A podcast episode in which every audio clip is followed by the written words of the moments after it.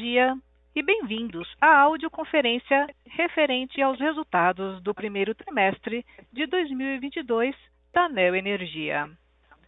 A apresentação será conduzida pelos senhores Mário Ruiz Tagli, CEO da companhia, e Leonardo Gadelha, CFO da companhia. Cabe lembrar que esta audioconferência está sendo transmitida simultaneamente pela internet via webcast e pode ser acessada no endereço ri.neoenergia.com, onde também se encontra disponível a respectiva apresentação. Neste momento, todos os participantes estão conectados apenas como ouvintes. E mais tarde, iniciaremos a sessão de perguntas e respostas, quando as instruções para os senhores participarem serão fornecidas. A audioconferência está sendo realizada em português e traduzida simultaneamente para o inglês. Caso necessitem de alguma assistência durante a audioconferência, queiram, por favor, solicitar ajuda de um operador, digitando asterisco zero. Além disto, este evento está sendo gravado e, posteriormente, o seu replay ficará disponível no website de Relações com Investidores da Neo Energia. Gostaríamos de esclarecer que eventuais declarações que possam ser feitas durante essa audioconferência relativas às perspectivas de negócios da Neo Energia projeções, metas operacionais e financeiras constituem-se em crenças e premissas da administração da companhia, bem como informações atualmente disponíveis pela Neoenergia. Considerações futuras não são garantia de desempenho e envolvem riscos, incertezas e premissas, pois se referem a eventos futuros e, portanto, dependem de circunstâncias que podem ou não ocorrer.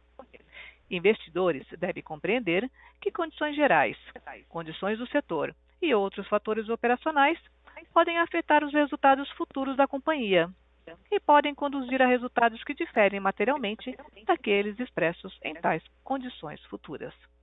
Gostaria agora de passar a palavra ao Sr. Mário Ruiz Tagli. Por favor, Sr. Mário, pode prosseguir.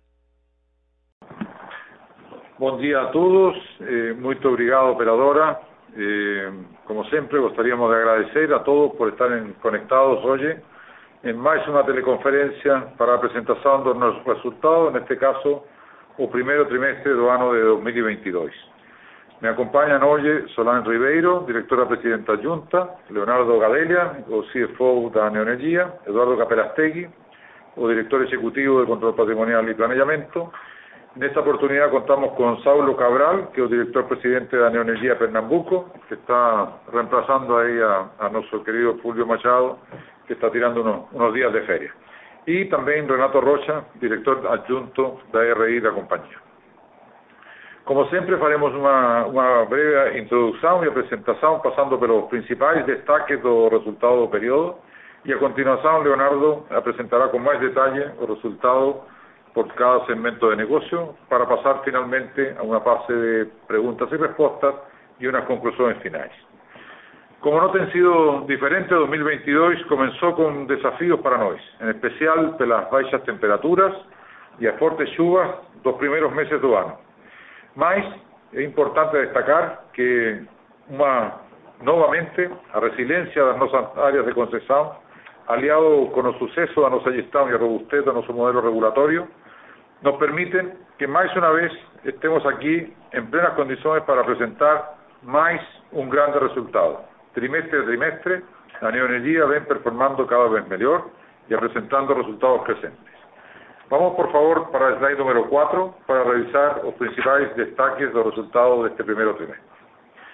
En cuanto ao EBITDA Caixa, que no considera os impactos do BNR e do IFRS 15 nos proyectos de transmisión, llegó a 2,4 billones de reais no trimestre, más de 60% cuando comparado con el mismo periodo de 2021.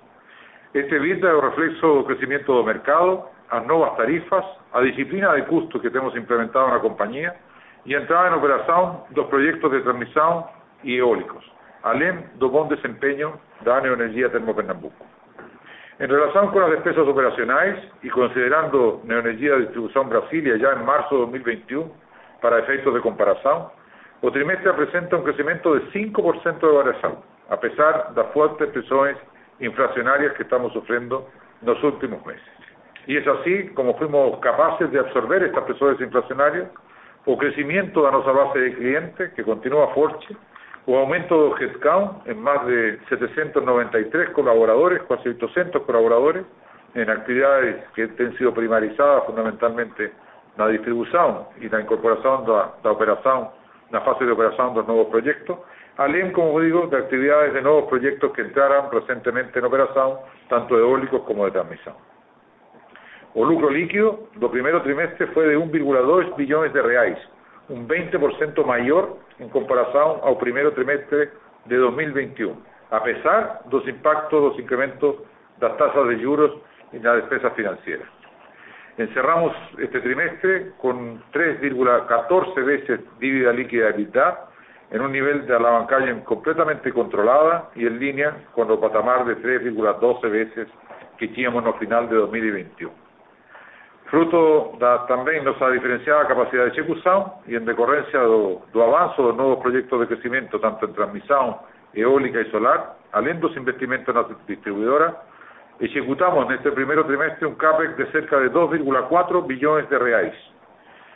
É uma cifra muito expressiva, provavelmente poucas empresas no, no, no sector eléctrico superan valores eh, equivalentes a este no ano. Por fin, conforme ya comunicado al mercado en nuestro Neo Watch, a neoenergía inyectada recuó 1,45%, como señalizaba en decorrencia las fuertes chuvas y temperaturas más amenas observadas, sobre todo en el mes de enero. Todos esos puntos destacan y confirman el robusto y consistente resultado que tuvimos en este trimestre. Pasando para el slide número 5, vamos a ver alguna evolución de nuestros proyectos en construcción. En transmisión, después de un año en donde conseguimos en 2021 entregar los seis lotes del leilado de 2017, con, como señalizamos en su oportunidad, expresivas anticipaciones, tanto en plazo, gaños de saving de CAPEX. ¿no? Gustaría también de destacar o avanzo en los demás lotes. En relación con los lotes de diciembre de 2018, seguimos avanzando en la construcción, sella también los procesos de licenciamiento, de modo que tenemos también previsto la entrega de algunos de estos trechos para el segundo semestre de este año de 2022. En relación con el lote de 2019, ya estamos en un 70% de avance físico y la expectativa es también de entregar él en el segundo semestre de este año, confirmando el plano de negocio. En cuanto al lote denominado Morro de Chapeo, que es el leilado de diciembre de 2020, ya está con todo CAPEX contratado, materiales y servicios, y en avanzado estado de licenciamiento ambiental con expectativa de poder iniciar su construcción durante el primer semestre de 2022.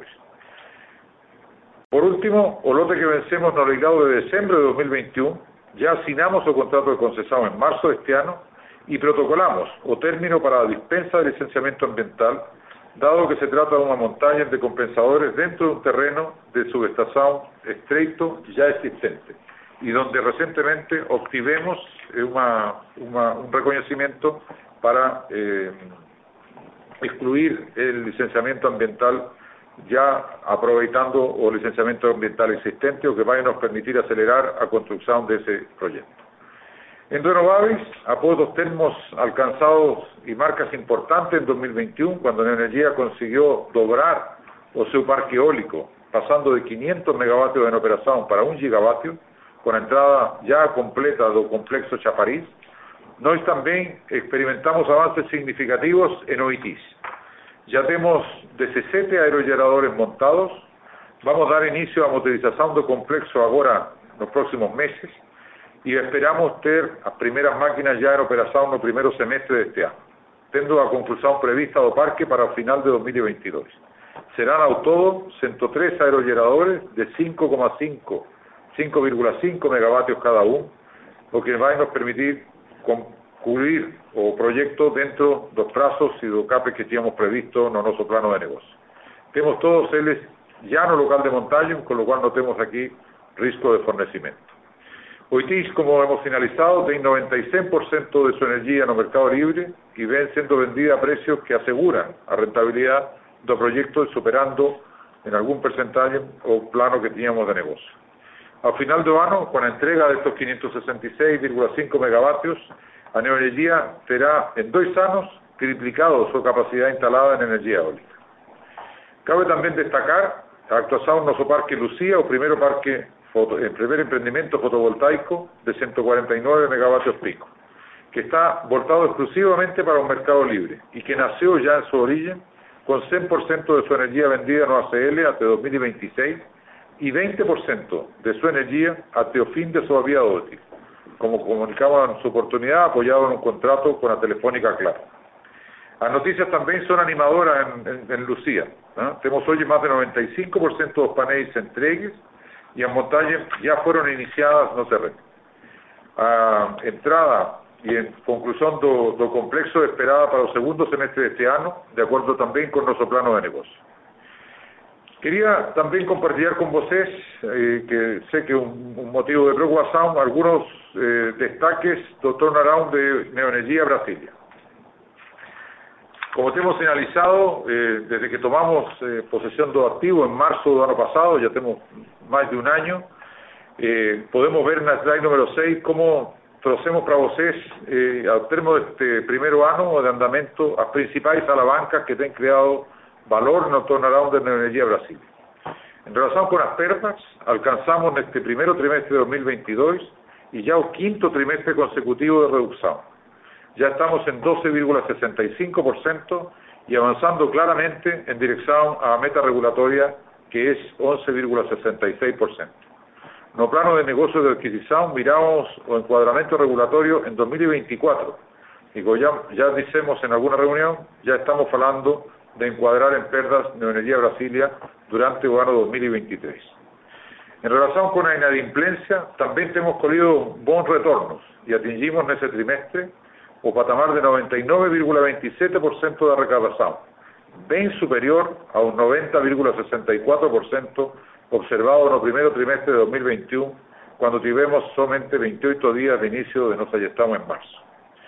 En relación con los OPEX, que también es un, punto muy relevante, después de la revisión de headcount, de ter feito tres programas de división voluntaria, celebrar un acuerdo colectivo por dos años y hacer una serie de revisiones de procesos de campo, captura de, de sinergias con áreas corporativas de energía y continuar con aquel trabajo que va imprimiendo nuestra cultura de resultados dentro de la empresa, llegamos a una reducción de 21% en relación al primer trimestre de 2021.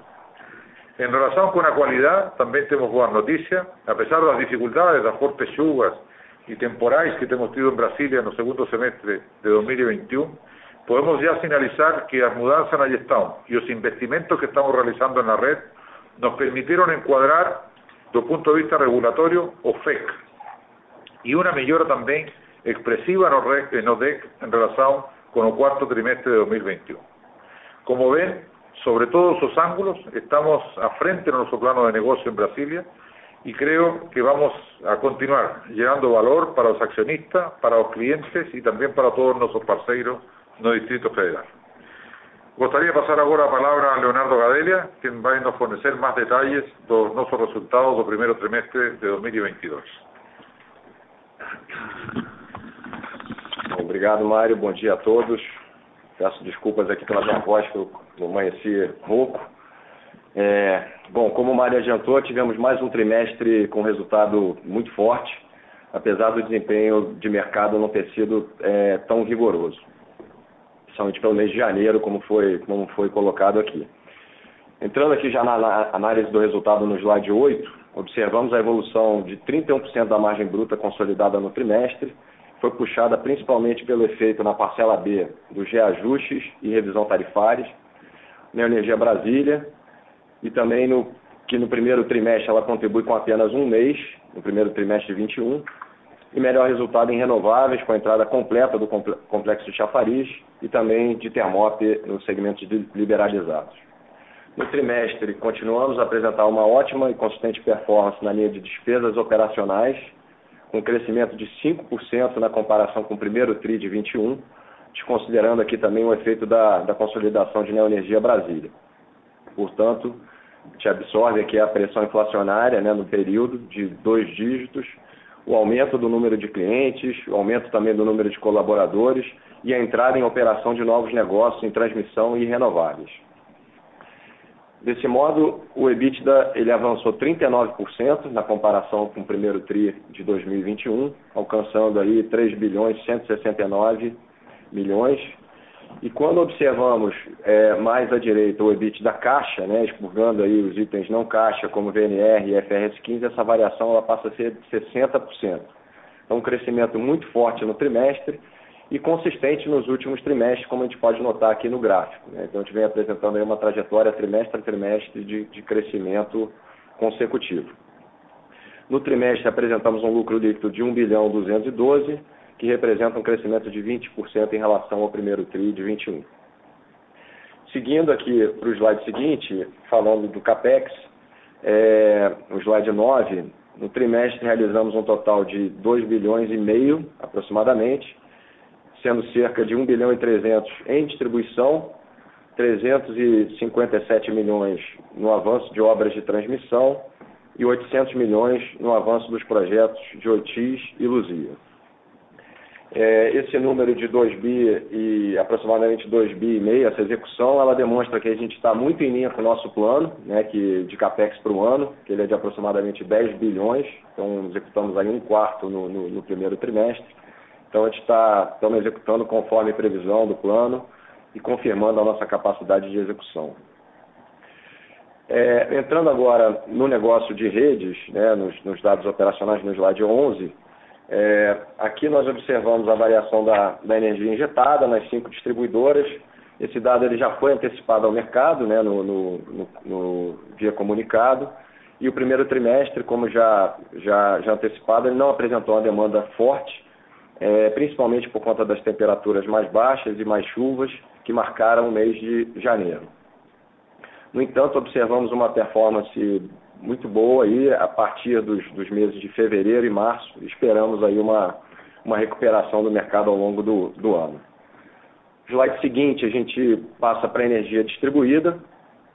É, nesse slide apresentamos a, a, evolução também em nossas cinco distribuidoras, que também já foi antecipada no mesmo comunicado. E aqui nós é, tivemos uma redução de 1,3% considerando a, a Neoenergia Distribuição, a Neoenergia Brasília, pro forma no primeiro TRI de 21.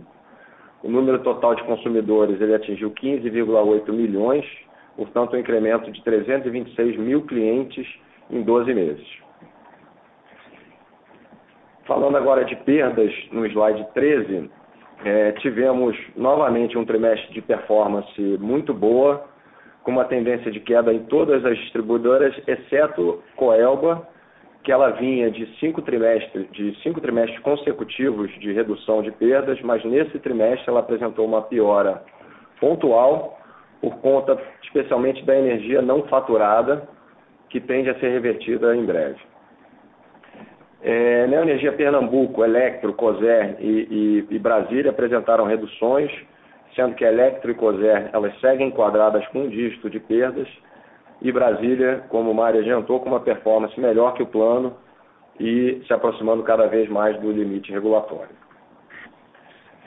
Falando agora de inadimplência, no slide 14, é, nesse trimestre tivemos novamente uma performance forte, é, muito controlada aqui em relação à inadimplência, apesar do momento econômico né, que estamos atravessando, pressão de bandeira de escassez hídrica, os reajustes, então, a, a, a PCLD ela permaneceu em linha com o nosso patamar pré-Covid, atingindo uma provisão de 130 milhões no trimestre.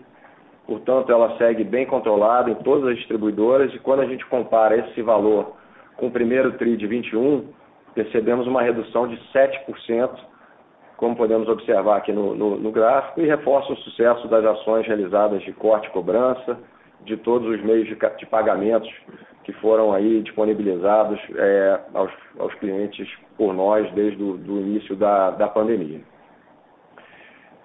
É, entrando na, na, parte de qualidade aqui no slide 15, né, os indicadores de DEC e FEC, a gente segue mostrando uma consistente melhora nesses indicadores, tanto DEC como FEC nas, nas, nas nossas distribuidoras, apesar das chuvas enfrentadas aí, novamente né, no mês de janeiro, nas nossas áreas, que afetaram aí o, bastante a, operação, mas mantivemos aí uma trajetória bem consistente.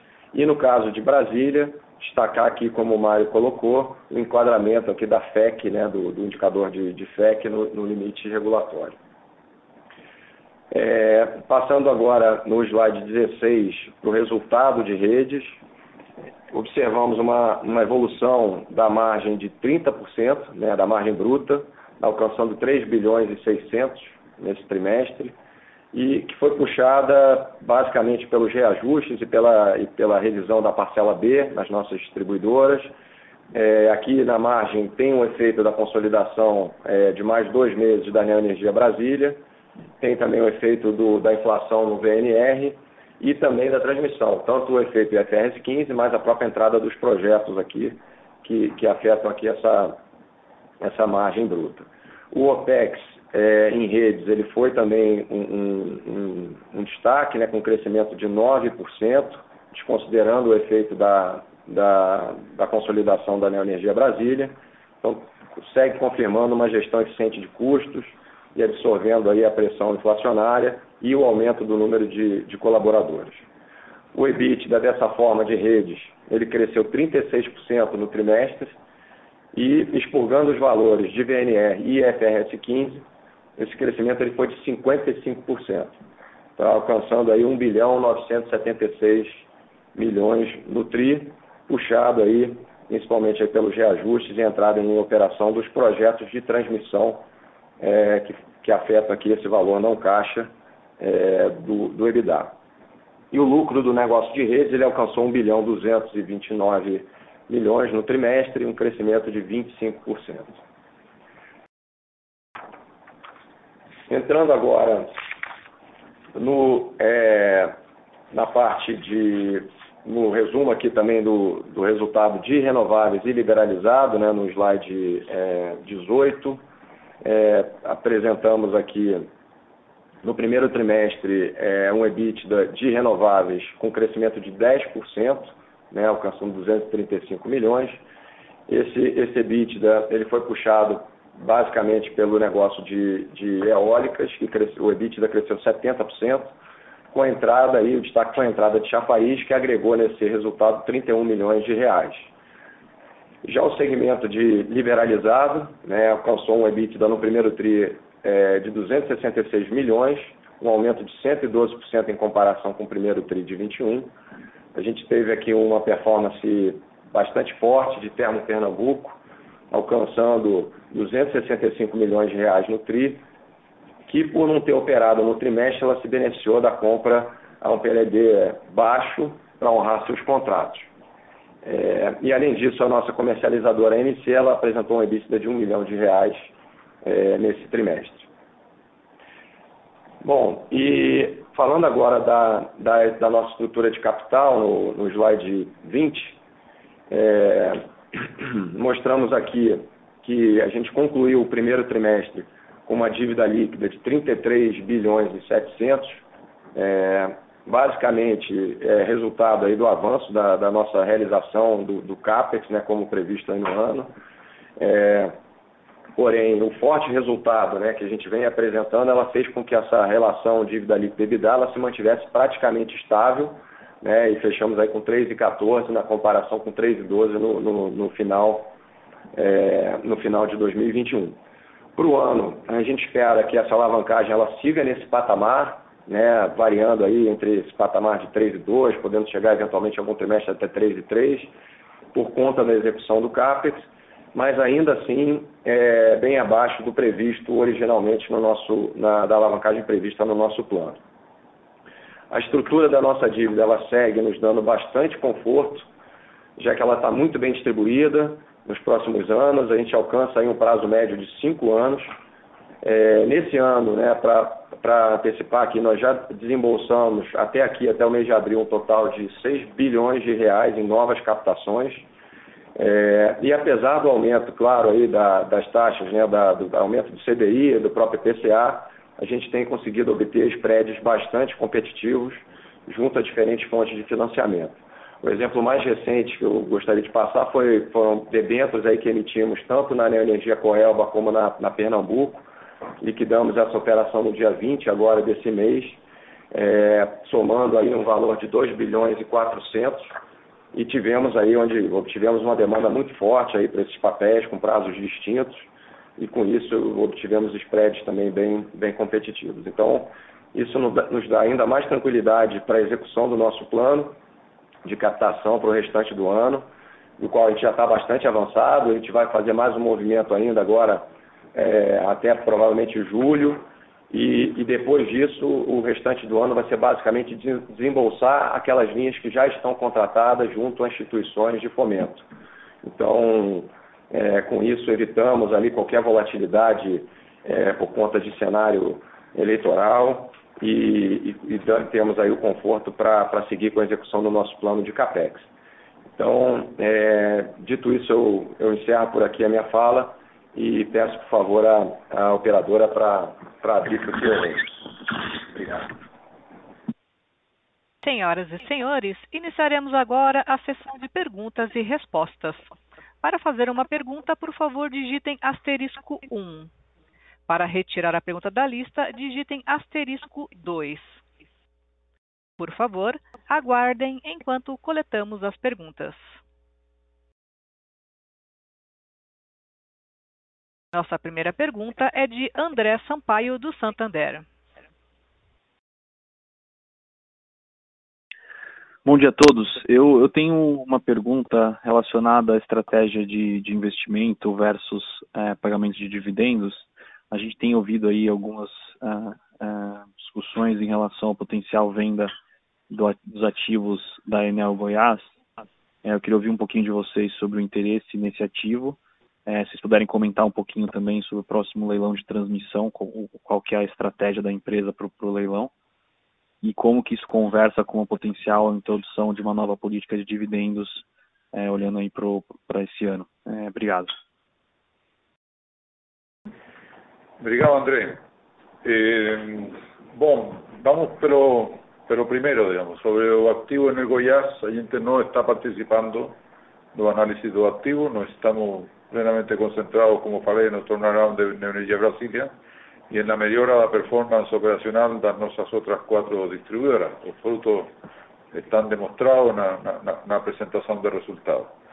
Eh, por lo cual, quiero dejar claro que en este momento Neonergia no está avaliando a potencial adquisición de, de, de, da potencial venda da, da, da, da Enel Goiás. En relación con el próximo leilão de transmisión, a gente eh, está avaliando las oportunidades, absolutamente ciente de la mudanza del escenario no solo macroeconómico, sino que también desde el punto de vista de las eh, eh, que han tenido los, precios de las commodities que influencian los investimentos en transmisión, así como también la, extensión de los plazos de las cadenas de fornecimiento producto la situación que, que China está vivenciando fundamentalmente para productos que tienen origen en esos, eh, países.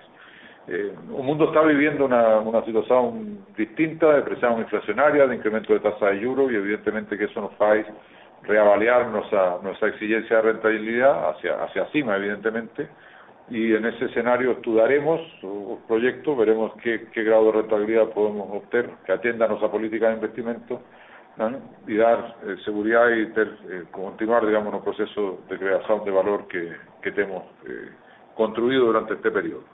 En relación a dividendos, eh, nós temos, desde IPO até agora, prácticamente eh, concluido una, una, una fase de investimento que tínhamos no ano 2019 cuando hicimos IPO, eso va a nos llevar a un patamar de, de, de, de potencial de sala bancaria y estamos estudiando una revisión eh, el Consejo de Administración de una, de una proposta de, de, de política de dividendo que esté más eh, atrelada a un nivel de alavancaje da compañía y con un escenario de potenciales futuros investimentos.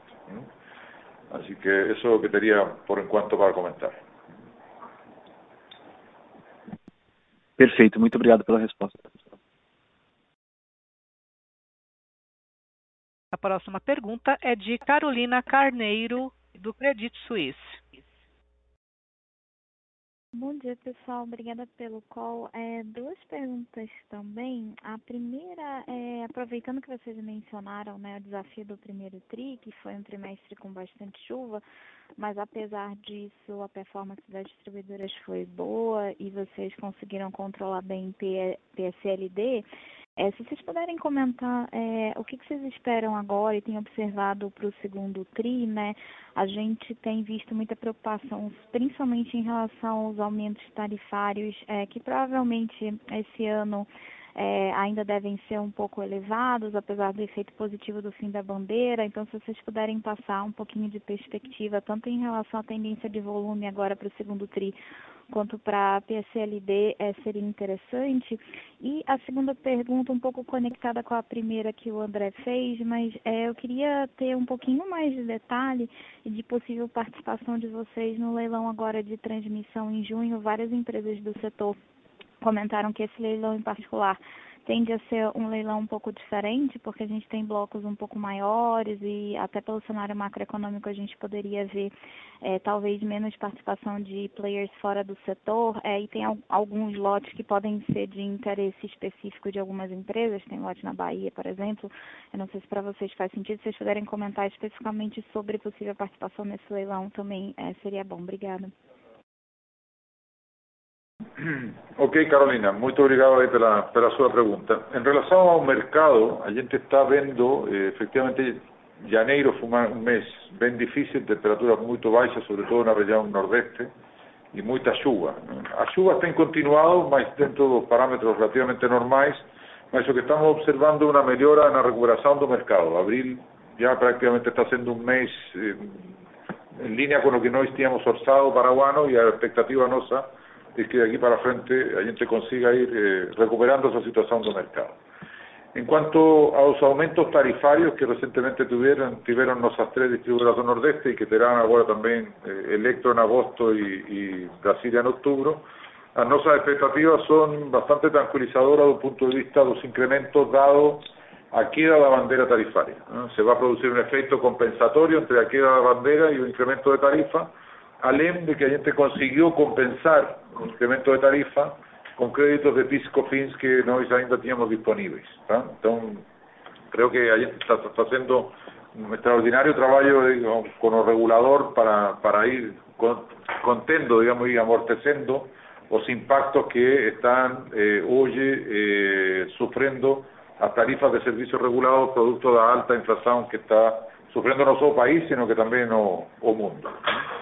Entonces, entiendo que eh, o modelo regulatorio creo que é importante destacar, máis unha vez, a fortaleza do modelo regulatorio no Brasil, do punto de vista do reconhecimento dos reais custos de geração, dos reais custos do, da, da operação das concesionarias de distribuição e a verdade que a cultura de pagamento que o cliente brasileiro está mostrando é de destacar. ¿no? Nós estamos con una situación, como se sabe, a pesar de, de, de, de post-pandemia, la situación que estamos vivenciando, pues no son números de arrecadación y PSLD son bastante bons para, para as circunstancias que estamos vivenciando.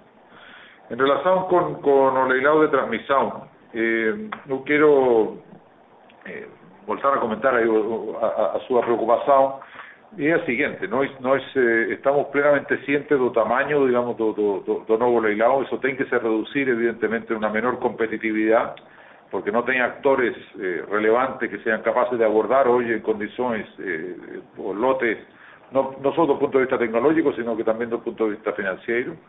Y eso entendemos que va a generar una, una mejora en las expectativas de rentabilidad. Nosotros también revisamos nuestras expectativas de rentabilidad para cima casi en un punto porcentual.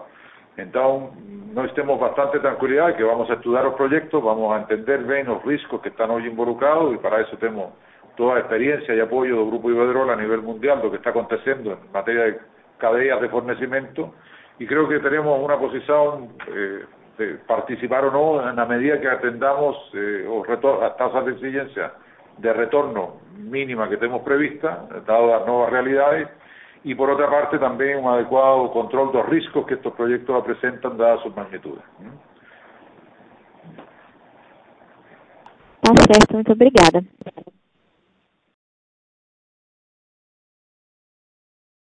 A próxima pergunta é de Daniel Travieski, do Banco Safra. Oi, pessoal. É, bom dia. É, obrigado pela oportunidade. É, eu queria que vocês pudessem, se puder comentar um pouquinho sobre aquele processo de desinvestimento, de participação nas usinas hídricas, para entender como é que está a cabeça para esse processo, se tem alguma novidade ou enfim, tem algum desenvolvimento aí que a gente pode esperar é, no próximo, nos próximos é, meses. É, é minha primeira pergunta. Obrigado. Obrigado, Daniela, aí pela, pela sua pergunta. Só, só uma, uma correção. Eh, a gente não está em plural. Você falou de, falou de usinas hidrelétricas. O que a gente está em um processo de venda neste momento, eh, aberto ao mercado, é a nossa participação, entendemos uma participação quase financeira no projeto Belo Monte, o 10% que a gente tem na, Norte Energia. Estamos avanzando nesse projeto eh, con, con algunos interesados, temos eh, tamén algunas cuestiones que, regulatorias que atingen a Norte Energía que estamos eh, acompañando desde el punto de vista de evolución, fundamentalmente todo lo que se refiere a, questão do hidrograma que va a ser aplicado en el futuro para a geração de usina. Mas é un proceso que está avanzando y que, bueno, como hemos hablado, eh, a nossa intención es vender, dado que no tenemos injerencia, digamos, fundamentalmente na gestão dessa, dessa companhia. Ahora, en relación a otros activos, no solo hidráulicos, sino que también potenciales activos eólicos, parte del pipeline, la gente está estudiando oportunidades de investimento y también de desinvestimento. Estamos eh, eh, siempre observando y avaliando nuestra cartera para, para optimizar digamos, la creación de valor para nuestros accionistas y por en cuanto no tenemos otros activos en venta, más, eh, no es una alternativa que podemos descartar.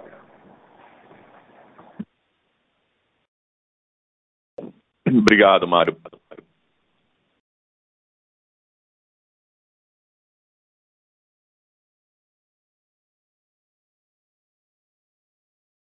Senhoras e senhores, lembrando que para fazer perguntas, basta digitar asterisco 1.